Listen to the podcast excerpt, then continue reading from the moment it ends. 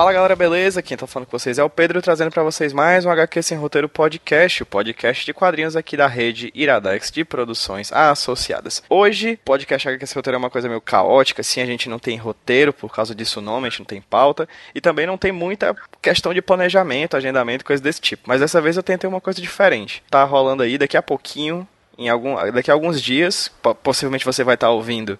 Isso, é possível que você esteja ouvindo isso depois do lançamento do filme, mas também saiba que esse podcast foi gerado, foi criado, foi divulgado mais ou menos próximo do lançamento do filme do Thor Ragnarok, o novo filme da Marvel de super-herói, que está chegando na sala de cinema aqui do Brasil em breve no finalzinho de outubro. Essa última tentativa que a gente fez de fazer um podcast vinculado a algum filme de super-herói foi o filme do Wolverine, que por causa de bagunça, que é a agenda do HQC Roteiro, saiu bem um mês depois do filme, mas dessa vez a gente organizou direitinho para ver se saía concomitantemente com o filme na sala de cinema, o Thor, como eu falei, da, da Marvel. E para conversar comigo hoje sobre esse tema maravilhoso, eu tô aqui com meu amigo de longa data de Avantcast, ex-Avantcast, do que a gente já fez vários Smash juntos, inclusive um sobre esse tema, que é o Lucas. Oi, Lucas, tudo bem, cara? Olá, prazer estar aqui de novo. É, cara, o Lucas é a minha enciclopédia quadrinística, como sempre, a minha, a minha Lucaspédia. Sempre que eu tenho alguma dúvida, eu chamo ele pra cá. e aqui eu tô cheio de dúvidas, então ele veio pra cá. Lucas. E apareceu, como eu tava falando aqui antes da gravação, como um raio de sol cortando o céu, porque não ia aparecer, né? Aí de uma hora pra outra, eu posso, aí bora. E deu certo, está aqui. Magicamente. Exatamente. Né? Magicamente sumonado. E para falar sobre mitologia, a minha outra enciclopédia, né? Se eu tenho enciclopédia de quadrinho, eu tenho enciclopédia de mitologia, o Heráclito. E Heráclito, tudo bem, cara? E aí, Pedro, beleza? Tamo é. junto. Beleza demais, cara. O Heráclito já participou. Eu, gente, eu, eu sei. A minha língua presa vai ter sempre uma dificuldade, Heráclito, então fica tranquilo.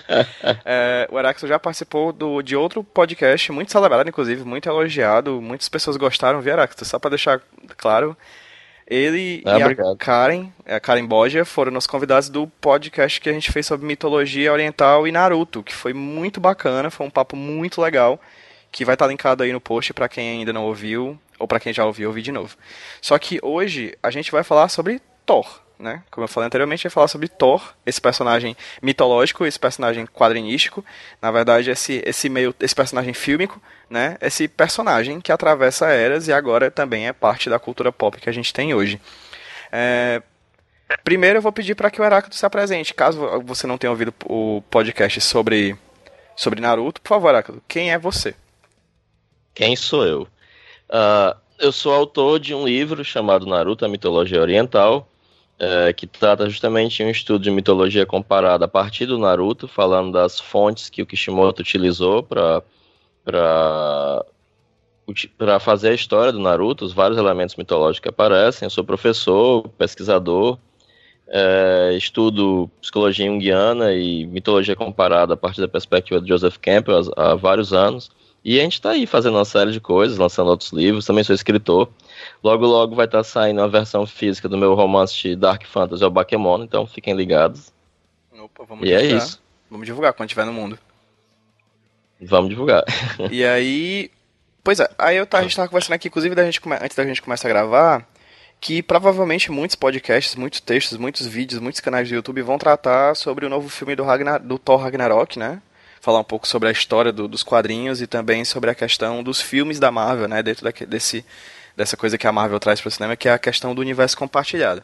Mas aqui no HQC Outra a gente sempre procura ter uma abordagem um pouco diferente dos temas relacionados a quadrinhos, né? E aqui a gente vai falar sobre mitologia, mas claro, sem deixar de lado a questão do Thor nos quadrinhos.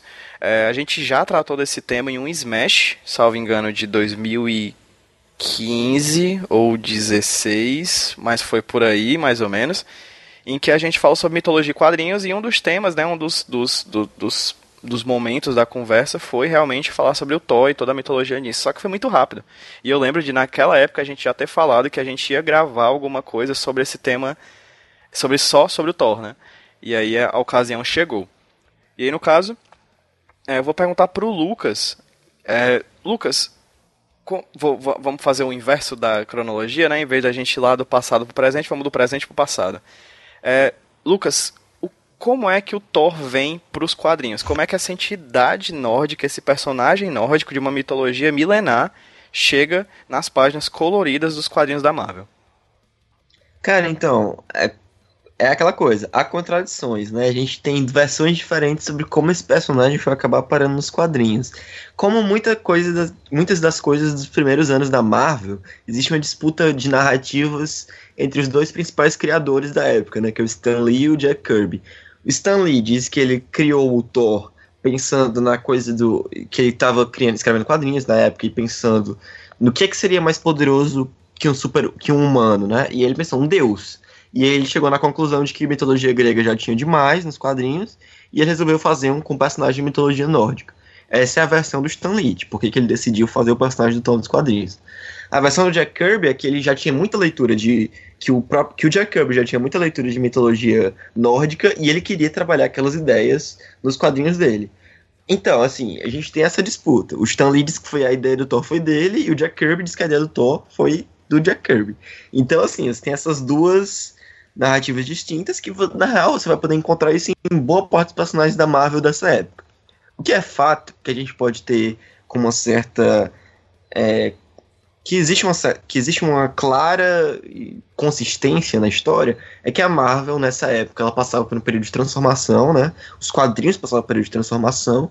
A gente. A, a era dominar o mercado, dominou o mercado desde que ela surgiu nos anos 40 e a, no, no, final dos anos 30, na realidade. E a Marvel começou a surgir em 1962 com a publicação de Quarteto Fantástico. Aliás, não sei se 62 ou 61, mas enfim, começo dos anos 60, publica Quarteto Fantástico.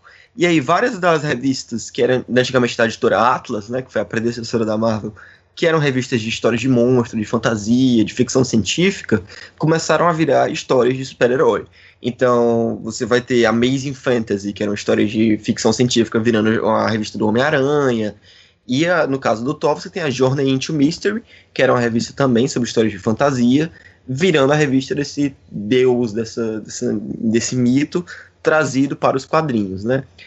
Ah, uma coisa que é muito é, curiosa no Thor, né, é que assim, ele traz uma coisa que é muito característica da Marvel dessa época. Qual é a distinção da Marvel? E até hoje a gente sabe disso, né? A distinção da Marvel é que os super-heróis são mais humanos, né?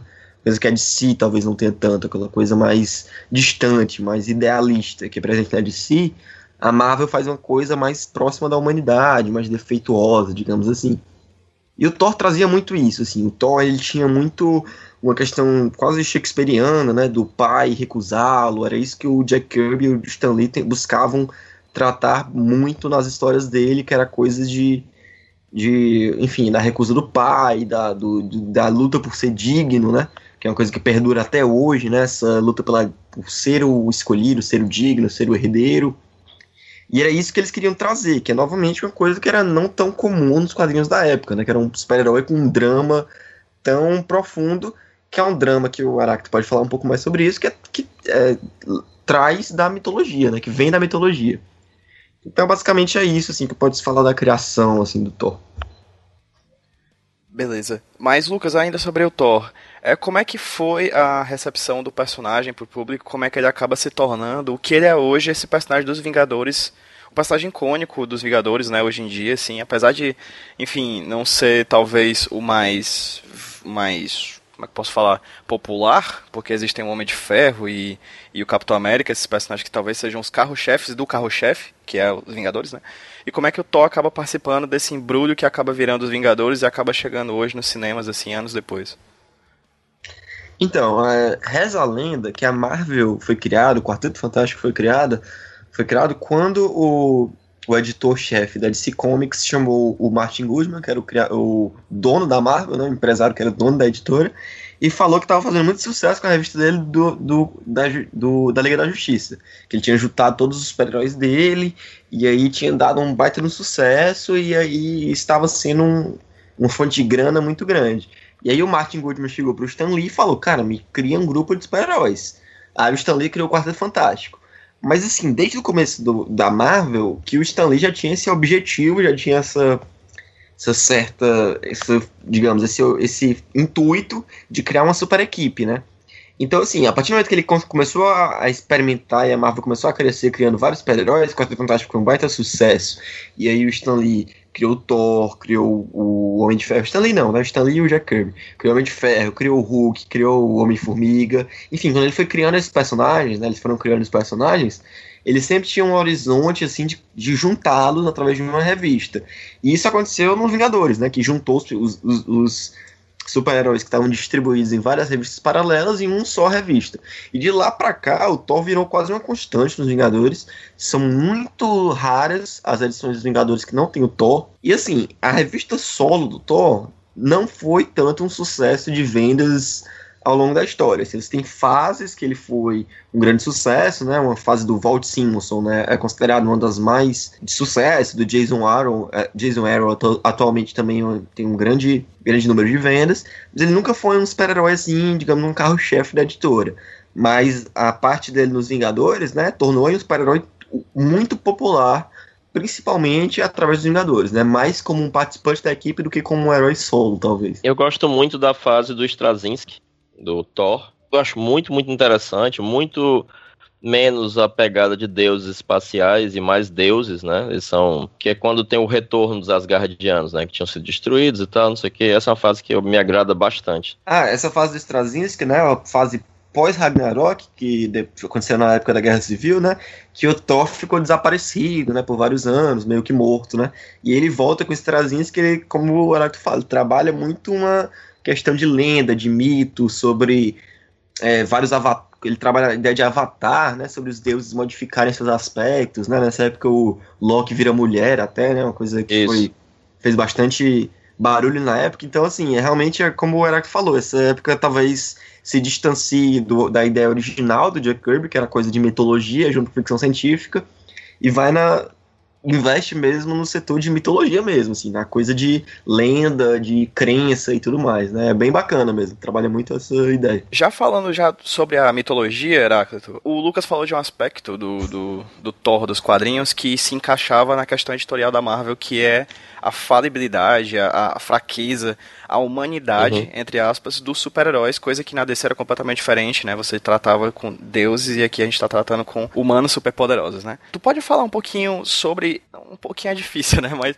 sobre a mitologia nórdica e como, de certa forma, esses deuses interagiam de uma maneira muito humana, assim, porque acredito eu que, assim como a, a, a mitologia grega, eles têm um aspecto bem humano, né? Diferente desse deus perfeito judaico-cristão, né? Talvez o aspecto que mais mostre o quanto eles são humanos seja justamente do Ragnarok. Porque, diferente dos deuses da mitologia grega, os deuses da mitologia nórdica, eles são mortais. Porque eles só vivem muito. Não faria sentido para um povo guerreiro, como eram os nórdicos, um guerreiro não arriscar a própria vida, assim, não, não tem graça, né? Você não, você ir para uma guerra, você lutar, se você não fosse mortal. Obviamente, os deuses eles são muito superiores em força, em sabedoria, em poderes mágicos, mas fundamentalmente eles são mortais e todos eles sabem que serão derrotados no Ragnarok. É uma diferença crucial. Inclusive, tem um texto muito famoso do Tolkien chamado uh, The Monster and the Critics, em que ele traz que ele vai defender o dragão do Beowulf, que ele traz esse aspecto completamente uh, uh, sui generis da mitologia nórdica, que é o seguinte: é, os deuses, eles têm lá o Valhalla, que é um grande salão onde há um javali que nunca se acaba, você pode comer esse javali, que ele vai durar para sempre, uma garrafa de hidromel que também nunca se acaba, e onde você pode lutar loucamente, morrer e ser ressuscitado no dia seguinte. Isso é uma, é uma vida ideal para um viking. Vão para o Valhalla os guerreiros mais valorosos, porque os deuses estão juntando um exército para eles enfrentarem o Ragnarok para enfrentarem Loki, para enfrentarem a Serpente do Mundo Yomugand, para é, enfrentarem o demônio do fogo Sutur, é, especialmente o lobo, né, que vai devorar Odin. Mas eles sabem que eles vão ser mortos. Eles sabem que eles serão derrotados. E ainda assim, eles se preparam com todas as forças para lutar no Ragnarok. Apesar de saber que todos eles serão derrotados e que não só serão eles serão derrotados, mas os inimigos dele vão morrer também. Thor vai matar a Yamungand, ser morto por ela. Loki e o vigia da, da ponte, o Heimdall. o Heimdall, os dois vão se matar, eles vão se anulando, né? Uh, o Odin e o lobo Fenrir vão se matar, Mas, finalmente, no final das contas, os deuses serão derrotados na batalha final do Ragnarok. Eles vão morrer. E eles sabem disso.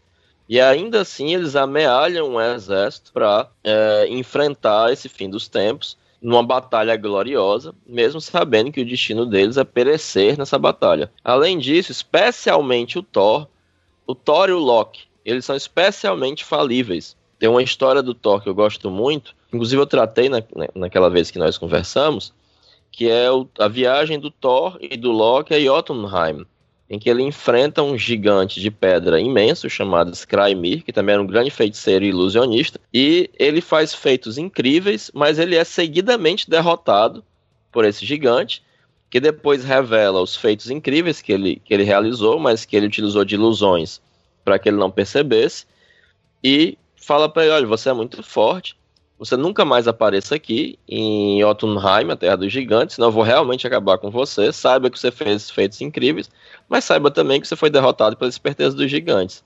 E aí o Thor retorna, porque ele estava indo a Jotunheim para provar que ele era muito forte, que ele era muito invocado, que ele podia acabar com os gigantes, derrotado e com uma, uma espécie de lição de humildade, né? As ações do Loki também, são ações, em geral, é, mal intencionadas. Ele é, um, ele é uma figura extremamente ambígua, porque ao mesmo tempo em que ele vive com os deuses, eles não sabem exatamente onde ele, de onde ele veio, não sabem se ele é um gigante, se ele é um vala, se ele é um aesio, que diabo é que ele é. E, em geral, ele, ao mesmo tempo em que ele faz ações extremamente malignas, dessas ações surgem coisas muito boas. É graças às ações malignas dele que o Thor consegue o martelo dele, que o Odin consegue a lança é, encantada dele, que nunca erra o alvo. Quando Thor perde o martelo roubado pelo Rei dos Trolls, é ele que consegue ludibriar o Rei dos Trolls e recuperar o, o martelo do Thor. Thor também ele tem outras características na, na mitologia nórdica que não aparecem, né? aparecem muito pouco. Porque o Thor também era um deus do renascimento, ele era um deus da primavera.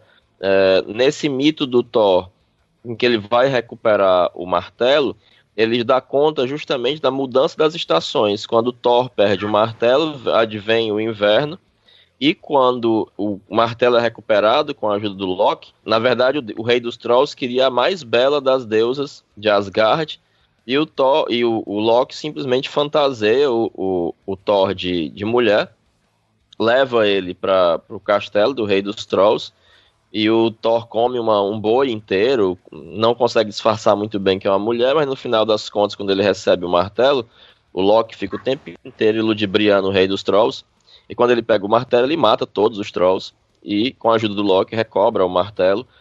Uh, e várias das ações uh, uh, do Loki resultam, apesar de serem ações malignas, resultam em coisas boas, né? Ele é o, ele é o pai de quase todos os monstros, mas ele também é, o, ele é a mãe do Sleipnir, que é o cavalo de Odin, né? Ele ajuda a eludibriar um gigante que tinha um cavalo de seis patas, que estava construindo a muralha de Asgard, e em troca ia ganhar uma deusa também. E eles se desesperam, porque achavam que ele não ia conseguir ganhar a aposta. Aí o Loki se transforma numa égua que atrai esse, esse cavalo, e o gigante fica sem poder trazer as pedras com, com velocidade. E aí ele estava quase terminando de construir a, a, muralha, e os deuses quebram a promessa, o Thor esmaga a cabeça dele, e quando Loki volta, ele volta trazendo um filho, né? É, que ele gerou no ventre dele quando tinha se transformado numa égua, que é o cavalo de seis patas de Odin, que Odin passa a utilizar esse cavalo. Então você tem é, é, uma característica muito humana dos, do, dos deuses. Eles mentem, eles quebram as promessas, eles perdem, eles são derrotados, eles têm que usar diversos artifícios. O Thor frequentemente recebe lições de humildade. Tem uma coisa realmente, uma desmedida relacionada ao Thor. Ele é tão forte, ele é tão poderoso, que ele se acha capaz de qualquer coisa. Então, frequentemente, ele, no, nos mitos, ele recebe essa, essa lição de que, mesmo com todo o poder dele, existe algo para além da força, que é a inteligência, que é capaz de derrotá-lo. Pois é, uma coisa que eu acho interessante nesse sentido é como o Heráclito falou dessa questão do. Como a mitologia tem muito esse, de certo sentido, um, um certo sentido de fábula, de conto sobre algo é, sobre uma lição, né, sobre algo de um aprendizado, né, o Thor sendo derrotado várias vezes e alguma forma de pela inteligência do Loki e tudo mais, eu acho interessante isso porque de certa forma retrata um pouco do elemento que é essencial desse personagem nos quadrinhos e de que era essencial da editora nessa época da Marvel, né, que é tipo assim, se você for ver a característica a Marvel traz para os seus super-heróis, principalmente que é muito marcante no Homem-Aranha, né? É essa coisa de errar e se superar, né? Essa coisa de o Homem-Aranha, a primeira intenção dele quando, quando ganha superpoderes é, é usar os superpoderes dele para, enfim, ganhar lucro, né? Para se dar bem e tudo mais.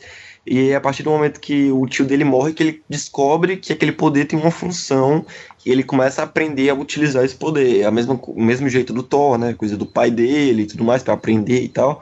E você tem vários é, super-heróis que passam por essa mesma jornada. Então, essa jornada, de certa forma, de aprendizado, é uma coisa que é muito característica dos super-heróis da Marvel e que, de certa forma, reflete um certo, um certo aspecto de mitologia, né? De, de mito, de, de aprendizado, de, de enfim, de, de, alguma, de histórias que, de alguma forma, refletem esse círculo, essa jornada de por por, de, por falhas e por voltas por cima, né, de certa forma. É, você tem diversas, diversas histórias relacionadas a, a essa temática, né, que foi explorado de certa maneira.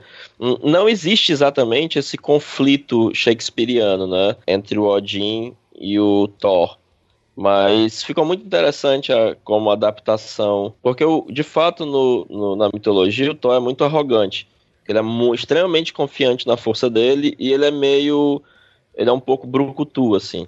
Ele não valoriza tanto a inteligência, porque ele é incrivelmente poderoso. Ele é tão forte que ele acha que consegue resolver tudo com a força. E, de fato, ele frequentemente precisa ser refreado. E, então faz sentido certo, essa punição que o Odin dá para combater o orgulho do Thor. Isso tem, tem algum sentido, mas em geral ele recebe essas lições de outros personagens mas não exatamente Odin. Uma, uma figura que apareceu aqui durante a conversa em algumas vezes e que, sinceramente, me traz um certo interesse em conhecer mais sobre ela é a figura do martelo, o próprio Mjolnir, né? Que uhum. é e com, que é muito forte na figura Verdade. do personagem do quadrinho e do cinema. Qual é a pegada desse negócio, desse martelo aí? O que é que ele tem demais? O, o Mjolnir, ele surge de uma travessura do Loki, né? O Thor acorda e descobre que a mulher dele, Lady Sif, está sem os cabelos tinha sido arrancado até a raiz dos cabelos, então não poderia nem voltar a crescer. Aí ele levanta e vai direto até o Loki. Porque se tem alguma coisa errada, tinha que ter sido o Loki. Ele agarra o Loki, leva até diante do Odin o conselho dos outros deuses e diz que se faça uma punição, que todos os ossos dele sejam quebrados, alguma coisa assim. A não ser que ele consiga trazer os cabelos da, da Sif, de volta. E é uma, uma história interessante, porque ele diz, não, tudo bem, eu vou eu vou conseguir os cabelos da Sif de volta. E ele vai falar com anões, que são grandes artífices. E ele faz uma competição entre dois anões diferentes. Na verdade, uma dupla de anões, irmãos, e um outro anão. Dizendo, olha, quem trouxer os presentes mais maravilhosos para os deuses vai ganhar essa competição. Esses dois anões, eles dizem, não, o único prêmio que nós queremos é a, é a cabeça de Loki. Se, então, vocês têm que fazer isso em determinado tempo, mas ele fala, um dos presentes tem que ser um, uma peruca de, de, de, fios de ouro que se conecte à cabeça e eles virem fios, fios normais. Não, beleza. A gente vai fazer isso, né? E aí eles conseguem produzir vários presentes. Só que o Loki é que o Loki faz ele se transforma numa mosca e ele fica o tempo inteiro atrapalhando. Então, num dos, dos, dos presentes de um dos contedores, né, era o martelo do Thor. E ele acaba ficando com a, a empunhadura muito curta, porque um dos irmãos não conseguiu manter o fogo da fornalha tão intenso, porque o Loki, o Loki ficava é, enchendo o saco dele como uma mosca. E eles levam vários presentes. A lança de Odin é feita por esses anões. O martelo do Thor, que tem vários poderes, inclusive é mencionado o de ser arremessado e retornar. A lança do Odin ela também retorna, ela nunca erra o alvo. Eles fazem um barco dobrável que entregam a, a mulher de Odin e os cabelos da Sif, que agora passa a ter cabelos realmente de ouro, né? não, não só cabelos dourados. E eles acabam vencendo a disputa, vencendo o direito pela cabeça de Loki, Ele diz, não, então agora eu quero a cabeça do Loki. E ele diz o seguinte: vocês apostaram a minha cabeça, mas não o meu pescoço. Vocês vão ter que tirar a minha cabeça sem, sem tocar no meu pescoço. E como isso é impossível, os anões acabam se vingando dele de outra forma, mas ele continua com a cabeça no pescoço, porque ele apostou a cabeça e não o pescoço. Dessa travessura do Loki, e dessa maneira que ele teve que dar, porque senão Thor ia quebrar todos os ossos dele, acaba surgindo vários itens mágicos mais maravilhosos de Asgard, incluindo esse barco, a lança e o martelo do Thor, que é indestrutível, é, e que, ao ser arremessado, ele retornava para a mão do dono. E também era o responsável pelo trovejar, pelo trovão, junto com a, as rodas da, da carruagem do Thor puxada por dois carneiros. Ainda sobre a questão da mitologia. Tu falou, por exemplo, sobre o Ragnarok, né? Eu, te uhum. perguntar, eu ia fazer uma piadinha, perguntar se Ragnarok é jogo de computador, mas tu não deu nem chance. é, besteira.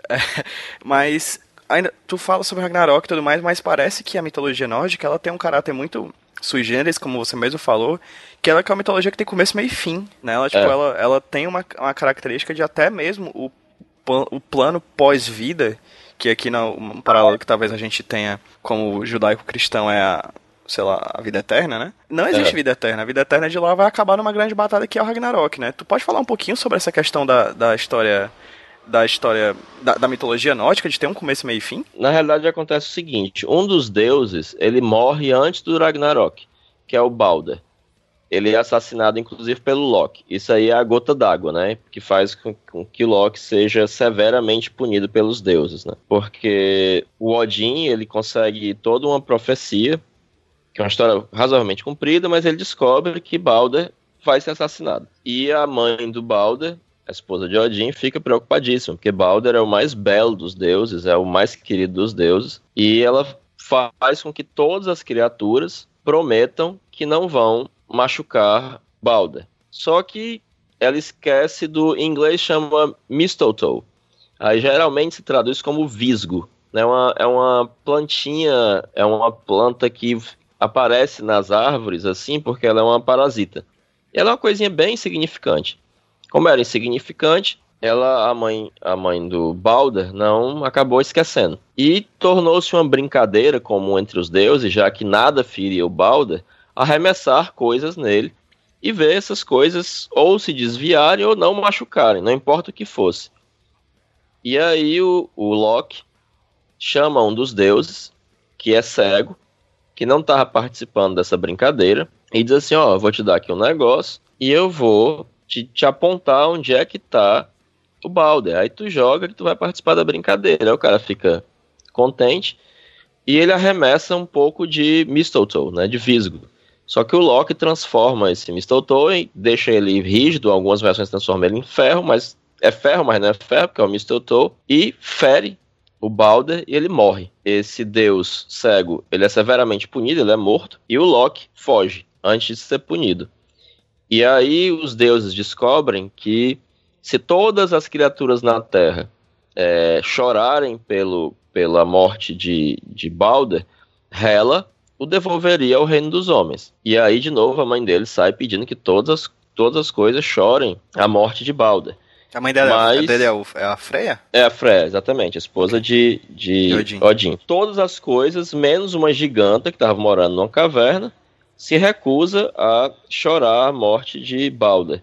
Depois descobre-se que isso é Loki, né? Balder permanece morto, só que o Odin descobre que o Balder após o Ragnarok, ele vai ressuscitar, depois que todos os deuses estiverem mortos, todos os monstros estiverem mortos, e as, os exércitos de mortos de Hel também forem destruídos, e o demônio Sutur foi destruído, ele vai renascer, e a partir dele vai nascer uma nova geração de deuses, né, que vai recomeçar as coisas. Mas uh, as pessoas que estiverem no Valhalla, esses guerreiros, eles também vão morrer. Assim, vai ser uma segunda morte, digamos assim. Eles estão mortos, mas eles se tornam os guerreiros que vão compor o exército de Odin. Mas na batalha do Ragnarok, vai todo mundo perecer, de um lado e de outro. É uma batalha que vai ser. Todos vão se aniquilar. E os, os vikings também tinham essa ideia de que eles estavam junto do, do lado dos deuses, se preparando para essa grande batalha e última batalha em que eles teriam a honra de lutar ao lado dos deuses e serem derrotados ao lado dos deuses em uma batalha gloriosa, né? Inclusive era uma prerrogativa de que somente aqueles que morressem em batalha poderiam ir para o Valhalla. Então era muito temido você morrer de doença ou você morrer é, de velhice ou de qualquer outra coisa que não fosse cair em batalha, porque isso não lhe garantiria a vida eterna, garantiria que você iria para o outro lado, você ia ser um, morto no réu que ia servir junto com os gigantes e junto com Loki para atacar os deuses, né? Que seria uma coisa bastante infame. Mas no final das contas, essa galera que morreu e tem uma segunda vida morre de novo e se acaba. Mas o mundo renasce com Balder. O Ragnarok também é, é registrado, é, acontece nos quadrinhos, né? O Ragnarok acontece algumas vezes nos quadrinhos. É um Eu evento... acho muito pai. Tira falar. todo o sentido da mitologia nórdica o fato deles ficarem pensando em como evitar o Ragnarok. Eles não querem evitar o Ragnarok, eles querem lutar no Ragnarok, mesmo sabendo que eles vão morrer. Tá, tá massa, entendeu? É isso aí, a parada é essa, a brincadeira é essa. E aí isso, na minha opinião, tira completamente o sentido dos personagens. O Odin ficar pensando, ah, como é que eu vou evitar o Ragnarok, ou depois do Ragnarok, o que acontece, eu acho que isso é muito, muito paia. É verdade, como o Heráclito fala, assim, o sentido das histórias nos quadrinhos é bem diferente do sentido que elas adotam na mitologia, né? Tipo assim, realmente a, o tom dos quadrinhos é muito um tom trágico, não, não no sentido de nós queremos o Ragnarok, mas é sempre como algo trágico a ser evitado e eles buscando muito meios de acabar com isso e tudo mais, com esse ciclo, né? Tem vários quadrinhos do Thor que, que lidam com essa questão. Um dos mais famosos é o quadrinho Loki, né, que é até desenhado pelo Ezad Rubik, que é até sobre isso, dos ciclos que se repetem né, entre os deuses e tudo mais. E, e, sempre quer se interromper esse ciclo do Ragnarok, né? Nos quadrinhos ele já se repetiu algumas vezes, né? As duas mais famosas é, foram escritas, foi escrita pelo Walt Simonson e a, e a mais recente, né? Que foi na Guerra Civil, nessa, é, e sempre é, é nessa coisa da aliança dos deuses contra esse, é, é, esse evento catastrófico, né? Embora no Ragnarok mais recente o, o Loki tenha sido é, colocado como vilão, né?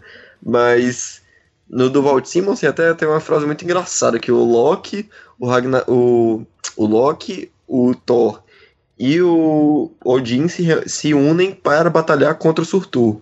E tem toda uma coisa de que, até uma cena clássica, né, que o, que o Odin fala por Asgard, o, o Thor fala por Midgard, né, que é a Terra, e o é. Loki fala por mim mesmo, né? Então aí, aí é, é uma cena que de certa forma demonstra um pouco as motivações desse personagem nos quadrinhos. E na, reali na realidade, né? Na mitologia, o Loki ele vai estar tá do lado do, das forças que combatem os deuses, né? Ele não vai ajudar os deuses, ele vai estar tá lá no Ragnarok contra os deuses, querendo a destruição dos deuses. Então, é tipo Mas ele mesmo. morre também. não, é, é, é, o momento em que ele assume a postura de vilão é quando ele assassina o Balder, mas ainda assim ele é uma espécie de Judas, ele tem que matar o Balder, o Balder tem que morrer antes do Ragnarok. É uma profecia, né? É uma profecia, do contrário, então, tem que acontecer. É, é, o Balder não vai. O que os deuses realmente tentam evitar é a morte do Balder. Mas o restante das coisas não. E se o Balder não morresse, ele não poderia renascer e dar uma dar origem aos novos deuses e tal. Mas o resto, os deuses não têm o menor interesse em evitar e o Loki vai ser um dos comandantes desse exército que vai lutar contra os deuses. Novos deuses, tipo, tava desde lá o começo da cronologia da Marvel, negócio né? de novos deuses, essas coisas estavam da, da DC também, enfim. É. Até, os nomes, até os nomes parecem, né?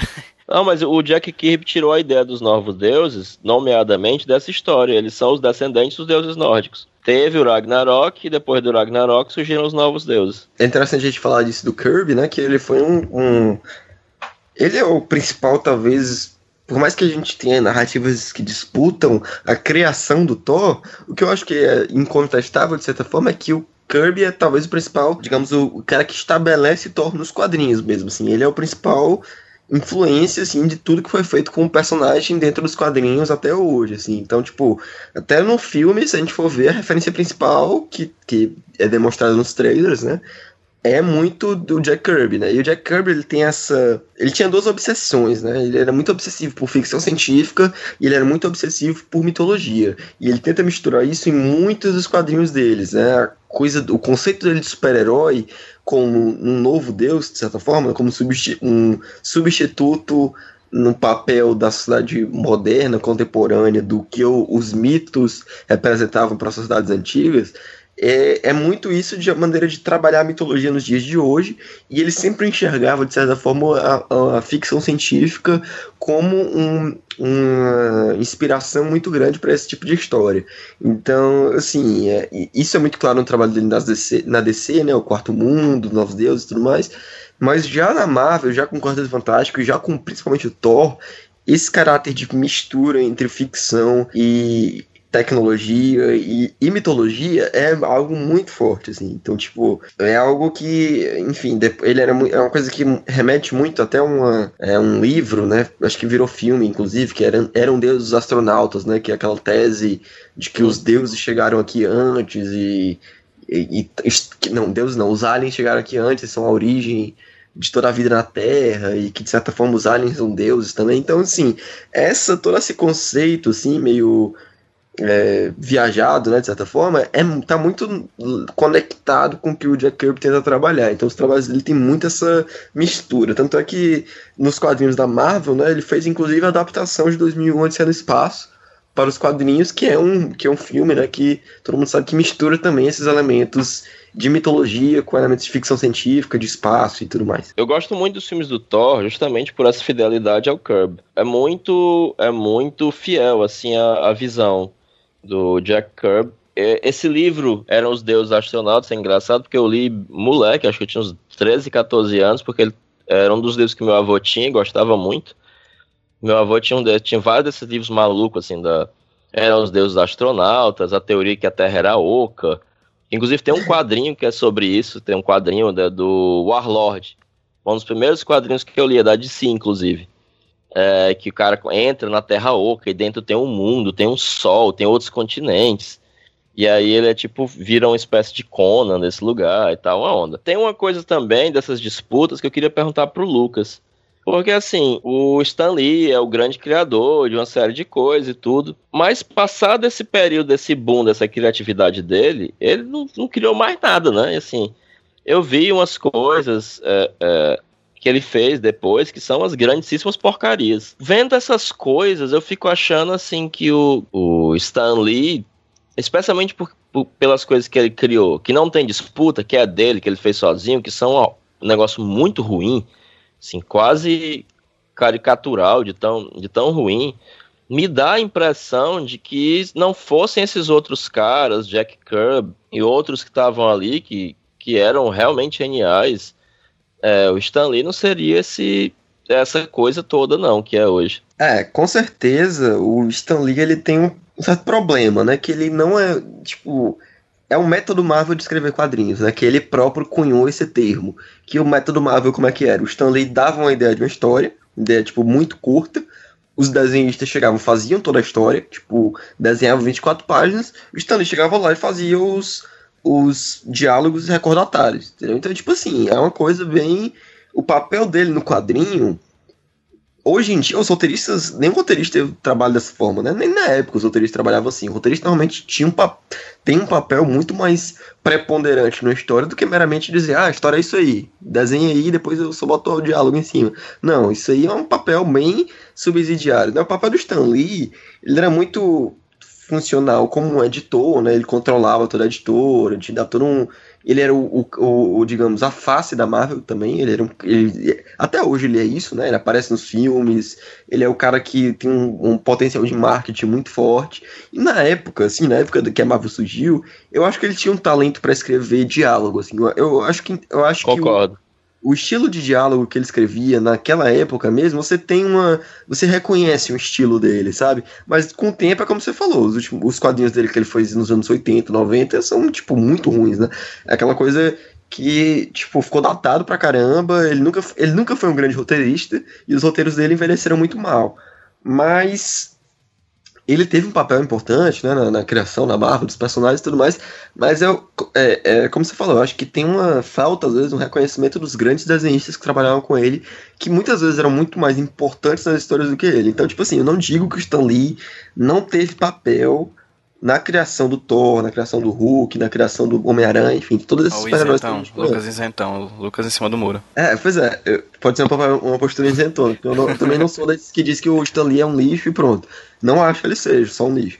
Mas claramente ele foi muito supervalorizado, sobrevalorizado em comparação com os desenhistas das histórias, né? Assim, você vê que o Steve Ditko o, e o Jack Kirby são claramente, são claramente muito mais esquecidos do que ele foi, e são dois caras que têm uma... Se você lê os quadrinhos do Homem-Aranha e os do Thor, eles são completamente diferentes, e eram escritos, em tese, pela mesma pessoa. Então por que, que eles eram tão diferentes? Porque muitos daqueles dois quadrinhos dependiam muito mais do desenhista do que do roteirista. Então o, o Homem-Aranha ele refletia muito mais uma questão urbana e de, e de trauma e de é, noia, neura, sei lá, que o, coisas do Steve Ditko, e o Thor refletia muito mais questões de mitologia, de ficção científica, de, de tons épicos do e shakespearianos do Jack Kirby. Então, assim, você percebe que os, os desenhistas talvez eram mais importantes para esses personagens para a maneira como esses personagens foram desenvolvidos do que de fato o Stan Lee, né? Isso, isso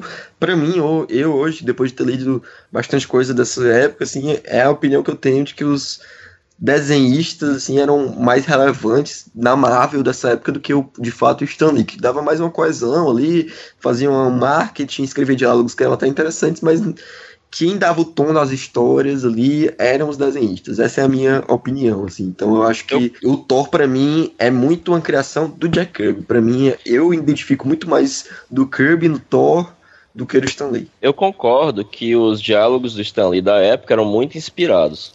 Tinha uma pegada filosófica, uma pegada meio existencialista, especialmente quando tinha alguma coisa do surfista que, que pegava muito bem com a vibe do personagem. E eu acho também que o Stan Lee teve uma coluna, né? Ele respondia cartas, ele tinha um diálogo com os fãs, né? talvez isso é que tenha criado a mitologia ao redor dele, assim, mas eu, sinceramente, vendo as coisas que ele fez sozinho, eu acho, assim, um lixo mesmo o negócio. Nem os diálogos prestam, assim, nada presta, é um negócio muito ruim. É, é como tu falou, esse, esse função que ele tinha de ficar respondendo carta, era um negócio que, tipo assim, cresceu muito o mito dele, assim, porque ele ficava. Ele é, é, era uma marca registrada dele, a maneira como ele respondia as cartas de todo mundo, e ele dava muito apelido pra galera da, da da, da redação. Ele ficava, ah, essa nova história vai ser escrita pelo Jack, o rei, né, The King Kirby. É. Enfim, ele dava vários apelidos para todo mundo, tinha aquele tom super animado dele. Ele tinha uma, uma persona de marketing que foi muito importante para Marvel se estabelecer também como editora, que tinha uma ligação com seus fãs mais presente. Mas também, como tu disse, assim, tem um projeto do, da, da DC Comics, eu acho que é da década de 90, começando nos 2000, que é ah, o que aconteceria, o, era tipo e se, o Stan Lee tivesse escrito as histórias da Marvel, eu acho, uma coisa assim, da, na DC. Cara, é muito ruim, bicho. Você lê é horrível. Que pariu, é ruim pra caramba. Então, realmente, tem muita coisa recente dele. Uma das poucas histórias que se salvam, né, que, é, que já é um pouco mais antiga, é uma história dele com Moebius, né, que é o Parábola, né, com o surfista prateado, né. Sim, muito boa, você, você vê, tipo, pô, eu acho que talvez tenha mais Moebius do que o Stan Lee. Então, assim, é uma coisa que realmente ele, quando não tá acompanhado de um artista espetacular, ele, putz, faz uns negócios treco horrível. Então, realmente é bem contestável a carreira dele, de certa forma. Ele respondia as cartas que ele não tinha, te ele tinha tempo, né? Ele só mandava é? o pessoal trabalhar.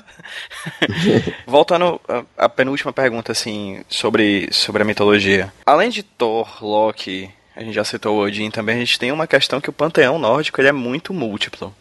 Né? Existem diversos personagens e diversos personagens muito interessantes, assim. São explorados, na verdade, muito poucos personagens da, da mitologia nórdica, né?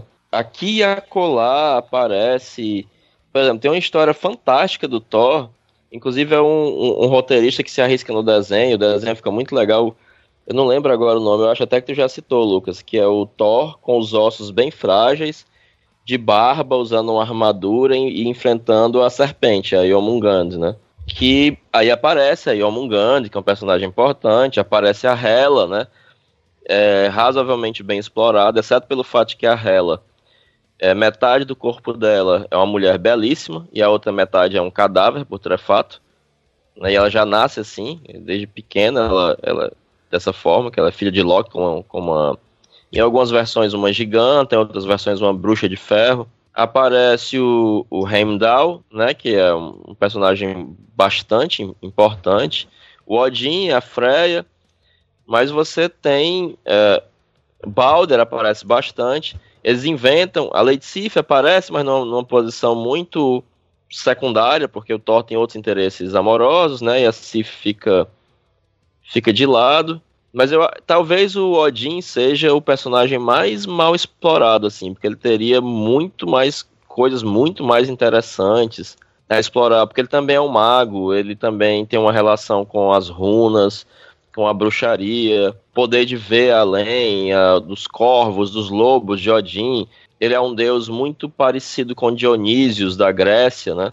E que eu acho que fica nessa essa pegada do, do Curb, mas shakespeariana, né, desse, desse conflito, pai e filho, né, deixa, perde muito disso. E aparecem alguns outros deuses aqui e acolá, mas em geral bastante mal explorados, né? Você tem e o Fenrir, né? Eu não lembro de nenhuma nenhuma história do Thor, posso estar enganado, que apareça o Fenrir, por exemplo. E é um personagem importantíssimo, né? O deus que ajuda a aprender o Fenrir, que era o deus mais corajoso, que acaba perdendo a mão por conta disso. Agora me fugiu o nome dele. Aparece uma vez, eu acho. É, aparece muito, muito pouco. A própria Freya aparece muito pouco. Fica muito centrado. E aí eles inventam aqueles, os Warrior Tree, né?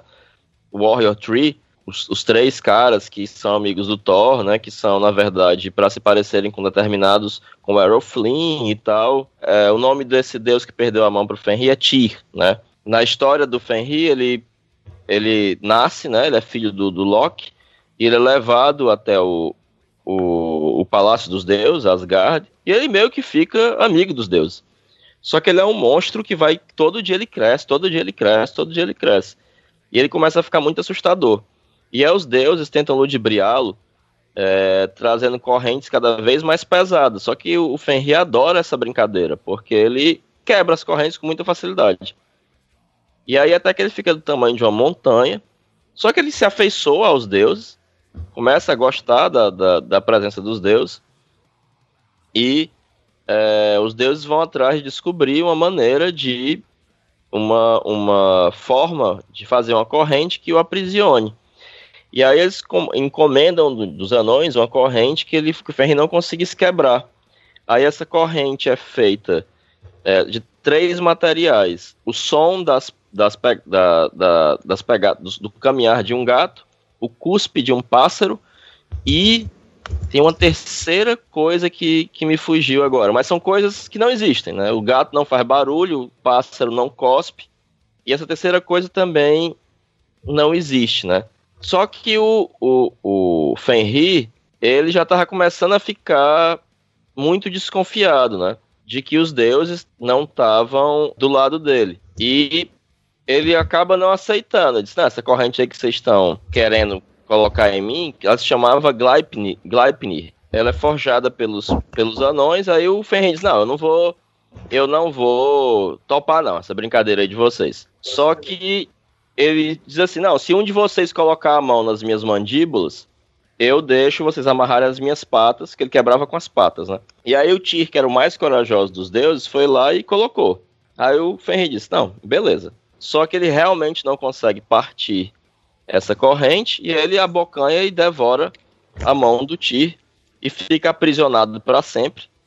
Uh, inclusive, os, o Odin enfia uma espada na boca dele, que fica perpetuamente aberta, escorrendo um rio de saliva. E ele diz: Olha, se vocês não tivessem feito isso comigo, no Ragnarok eu estaria do lado de vocês. Mas agora eu vou devorar todos vocês no Ragnarok, eu vou estar contra vocês. Tem o Tyr, que, poderia ser poderia ser utilizado, porque é um deus muito, bra muito bravo, né? Tem uma grande bravura. Perde a mão, mas demonstra uma grande bravura. E você tem vários, vários outras, várias outras histórias interessantes de outros deuses. Essa é só um exemplo, dentre vários, que não são é, exploradas, nunca foram, pelo menos não que eu saiba. Como eu disse, até o Fenrir, que é um personagem bastante conhecido, eu particularmente não me recordo de nenhuma história do Thor em que ele aparecesse ou que ele tivesse alguma relevância, né? Você tem é, outros monstros, né? Tem outros, tem um dragão que devora as, as raízes da, da Yggdrasil. Você tem vários gigantes, um monte de, de gigante. Alguns são aliados dos deuses, outro, outros não, e que também não são explorados, né? Mesmo uma coisa que, que se eu fosse um roteirista do Thor que eu exploraria seria o Odin. O Odin é um personagem fantástico, assim, muito, muito mal explorado. Assim, o aspecto dele como caminhante cinzento, como um cara que coloca um manto cinzento, um chapéu pontudo com a pena de águia e sai. Porque o Odin sai pelo mundo conversando com as pessoas, ensinando coisas. O Odin, além de ser um guerreiro muito poderoso, ele também é um mago muito poderoso, ele também é um bardo muito famoso. Tem a história de como ele roubou o hidromel da, da, da poesia e trouxe a poesia para os deuses e para o mundo. É, o Odin também é um metamorfo, como Loki. Também tem poderes mágicos, também é um feiticeiro. É, a maneira como ele perdeu o olho, a maneira como ele consegue as runas, e as runas permitem que ele veja o futuro, a relação que ele tem com os corvos. Uh, os corvos do Odin funcionam mais ou menos como os corvos do Bran. Ele bota os corvos para voar, que se chamam, a tradução do nome deles é pensamento e memória. E ele, quando os corvos retornam, ele consegue ver e lembrar tudo que os corvos viram, né? Você vê aí uma inspiração por Game of Thrones, né? Diante de tanta, tantas coisas interessantes relacionadas ao Odin, a Freya também é uma personagem muito mais explorada. Eles se centram muito nessa figura do Thor, acrescentam muita coisa ao Thor, tem várias coisas é, dele que também não são exploradas, né? Mas os Trazinski foi o que mais chegou perto de, de trazer mais elementos, né? Mas ainda assim tem um monte de, de, de, de coisas, só para citar alguns exemplos rápidos aqui, que nunca apareceram.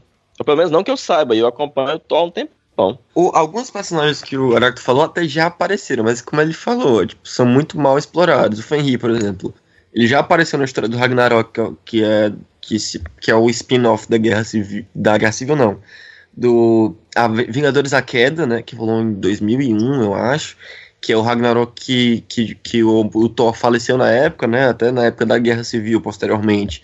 Ele ainda tá em absência, né? Ainda tá ausente. Era um clone, né? Era um clone, né? Que o, que o Tony Stark usa para poder vencer lá e tal. E, tipo, isso dá toda uma polêmica na história. Que é porque o Thor tá morto por causa do Ragnarok. E, e nessa saga antiga o Fenrir tinha aparecido. E eu acho que o Tyr também já apareceu algumas vezes nos quadrinhos, mas também não tem a preponderância que o Heráclito falou da mitologia e tudo mais, e é como o Heráclito falou, eles às vezes não inter... dão uma... Quem é mais essencial nos quadrinhos, né, do Thor, na mitologia do Thor, nos quadrinhos, é o Thor, o Loki, o Odin, a Freya, e o, o Balder e o Heimdall. Acho que são esses os que realmente... A Sif, né, a Lady Sif também. São é esses os mais é, utilizados, né, do, do, da mitologia. E o resto, assim, é muito mais explorado de uma maneira muito mais livre, né, digamos assim. O, e até que, tipo, de, desses que eu falei, tem os três guerreiros, né, que são o, o Barrigudo lá, enfim, não lembro o nome de todos, eles têm uma relevância até maior do que alguns desses nos quadrinhos, né, tipo, se for ver, os três guerreiros aparecem mais do que o, do que o Baldur, eu acho, em geral.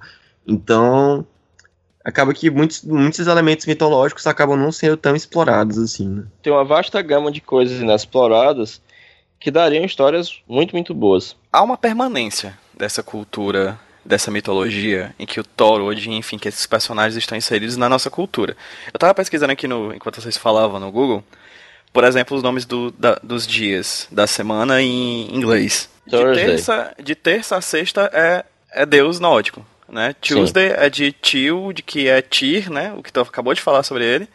O Wednesday vem de Woden, que pode ser Odin. Isso é Odin, Woden. Thur Thursday, né? Que vem de Thor, né? Thursday vem de Isso. Thor. E Friday vem de Freya. Freya. Né? Então, assim, Sat Saturday vem de Saturno, que aí já é outro panteão, assim, já tá misturando, já tá uma bagunça. É. Se misturou com essa gentalha. E Monday e Sunday vem de Lua e, e sol, né? É engraçado, assim, né? Porque é, existe essa permanência ainda, ao ponto de a gente ter um filme saindo agora em novembro com a mitologia nórdica e vai ser um blockbuster. Né? É, vai ser um. Arrasa Quarteirão vai ganhar muito dinheiro. Né? Então, assim, Heráclito, para você, por que, que essa mitologia ela é tão fascinante até hoje? E atravessa, permeia, passeia por dentro de mitologias que enfim, são muito mais poderosas na nossa cultura atual, como por exemplo a cristã. Eu poderia elencar alguns fatores. Um fator muito interessante, talvez o mais interessante, é a estabilidade das línguas nórdicas. Por exemplo, o finlandês é mais ou menos o mesmo desde o século XIII. Sem, ele não sofreu muitas alterações. Então, por exemplo, eu e você temos dificuldade para ler, por exemplo, a, a Vulgata, a Bíblia em latim, porque a gente não fala mais latim, a gente fala português. Os gregos têm uma grande dificuldade em ler Platão e Aristóteles porque eles não falam mais o grego clássico, eles falam um idioma moderno que para eles é tão difícil ler o grego clássico quanto para nós é para ler latim. Uma pessoa que lê jornal na Finlândia, ela pega os textos das sagas nórdicas, ela lê normalmente, entendeu? Sem a menor dificuldade no original. Isso não é uma dificuldade para ela, para eles, né? Porque são locais muito isolados, né? E a língua se manteve muito estável. Para além disso, no final do século XIX, antes do nazismo, isso foi um dos, dos precursores do nazismo, houve uma retomada de uma, é, um orgulho germânico. E já existia uma história de que eles descendiam dos hiperbóreos. E eles achavam que os hiperbóreos é uma raça inexistente, que eles inventaram. São as, são as, as pessoas que viviam mais ao norte, que seria a raça mais pura.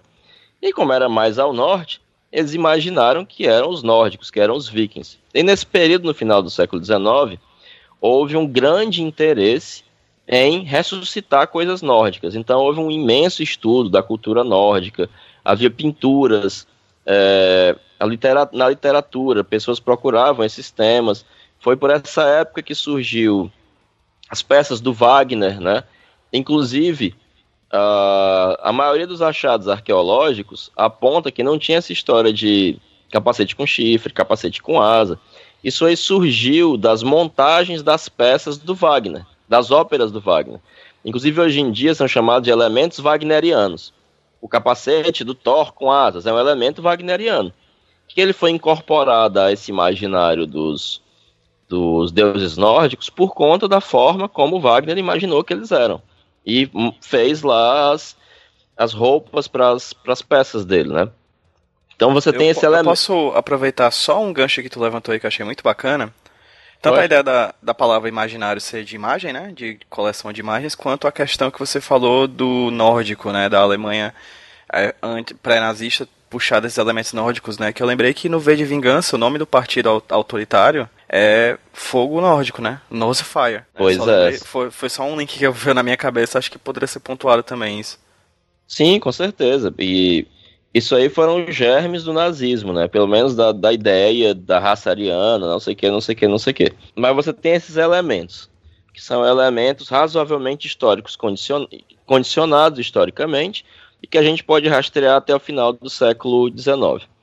É, outra coisa é que a Inglaterra foi colonizada por vikings, né? Então, você tem na Escócia famílias que são os anglos, né? Principalmente o Gesta Danorum, os Danes. Danes, como é que fala isso em dinamarqueses? Os dinamarqueses, né, invadiram a, a, o que hoje seriam os dinamarqueses, invadiram a Inglaterra. Eles têm ali uma. É por isso que aparecem esses deuses até hoje, na, nas, nos dias da semana.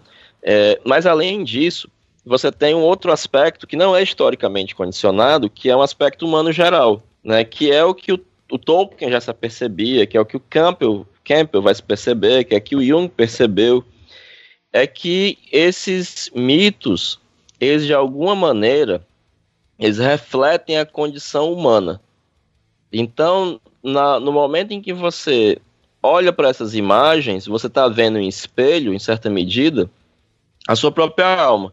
Então, eles tocam uma corda humana geral, eles fazem com que você é, se dê conta de aspectos que, para além da, das imagens que são condicionadas pelo tempo é, e pelo espaço e parecem se referir a uma cultura específica, elas apontam para o transcendente em relação ao presente. Então isso acaba fazendo com que essas histórias elas tenham um grande apelo, foi a grande inspiração do Kirby, né?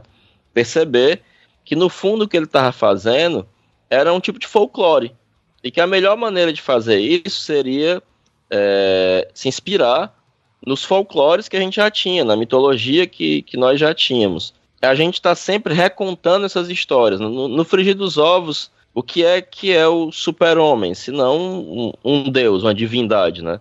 Cósmica, que vem do espaço, né?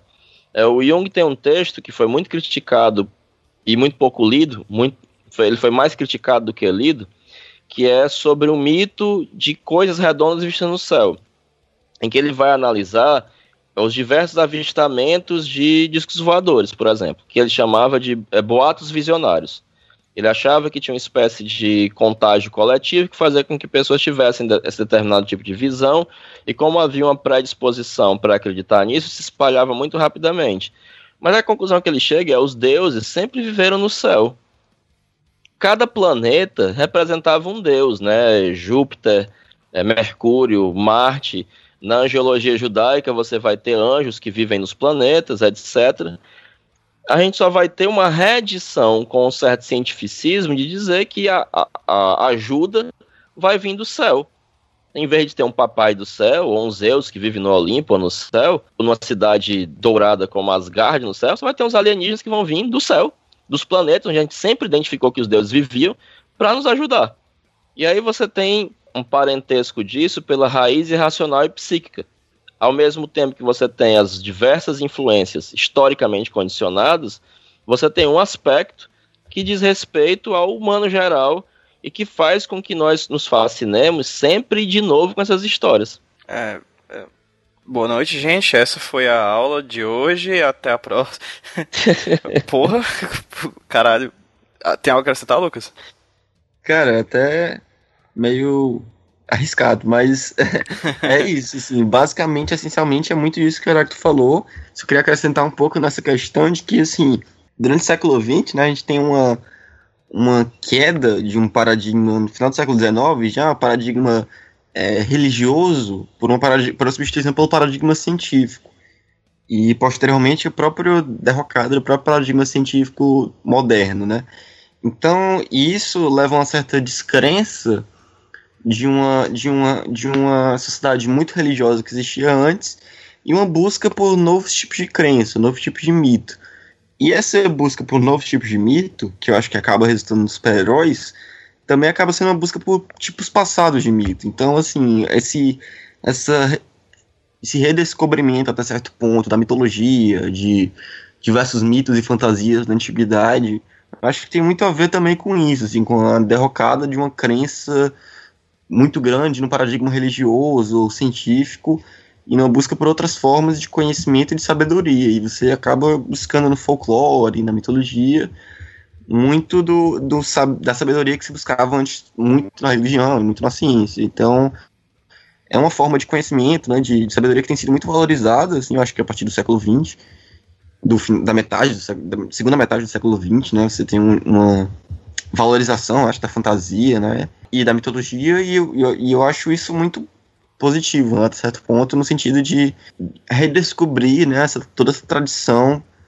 que tinha sido, de certa forma, um pouco deixada de lado até certo ponto. É isso, cara, que massa, que papo legal. A gente tá com mais de uma hora de conversa aqui, a gente fez um paralelo.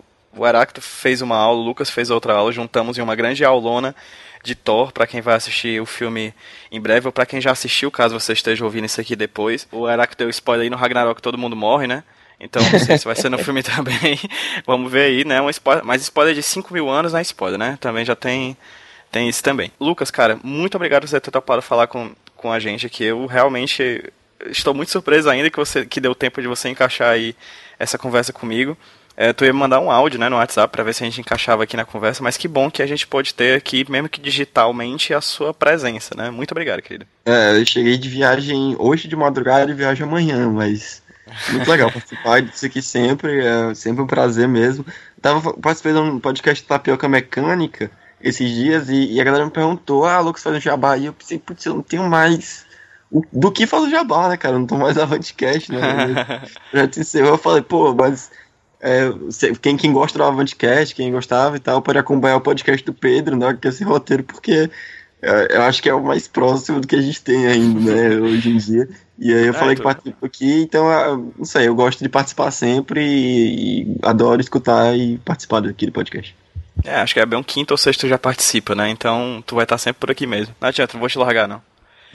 e, Heráclito, cara, muito obrigado. Nosso segundo papo por aqui pelo HQ Sem Roteiro, né? O primeiro, como eu falei no começo da conversa, foi sobre Naruto, agora sobre o Thor. E com certeza vão haver outros muito em breve. Muitíssimo obrigado por você ter à disposição e trazer esse conhecimento que você tem aí de longa data. Muito obrigado mesmo. Eu que agradeço. É sempre um prazer estar aqui conversando contigo e com todos que estão nos ouvindo, com o Lucas também.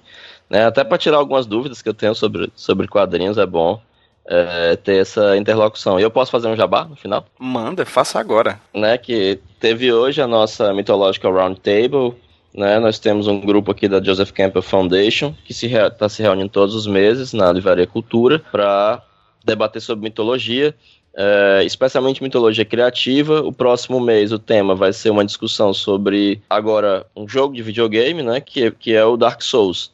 E vai ter várias pessoas da psicologia, dos games, da da, da semiótica para discutir esses aspectos mitológicos em Dark Souls. E tá saindo logo logo aí o meu romance pela editora Moda, o Bakemon, que já tem a versão digital, vai ser a versão impressa. E tá saindo também uma coletânea de contos pela editora Wish, chamada Do Hospício de Muskov, que tem um conto meu de terror. Então, tem essas coisas novas aí saindo e logo logo mais coisas, mais novidades também. Valeu. Pronto. Para quem quiser ter acesso a todas essas coisas que o Heráclito falou, vão estar linkadas, cada uma dessas coisas vão estar linkadas no post desse podcast. É isso, Lucas, é isso, Heráclito, é isso para quem está ouvindo a gente. Muitíssimo obrigado por terem ouvido, por terem disposto esse tempo com a gente. Espero que você vá pro filme ou saia do filme com ainda mais informação é, sobre, sobre esse Thor. Não somente o Thor do cinema, nem somente o Thor do quadrinho, mas também esse Thor que vive apesar do Ragnarok, entre nós. Então é isso, gente. Muito obrigado. Vamos dar um tchauzinho pra quem tá ouvindo a gente no 3, 2, 1. Tchau, pessoal. Até a próxima. Tchau, Tchau. até a próxima.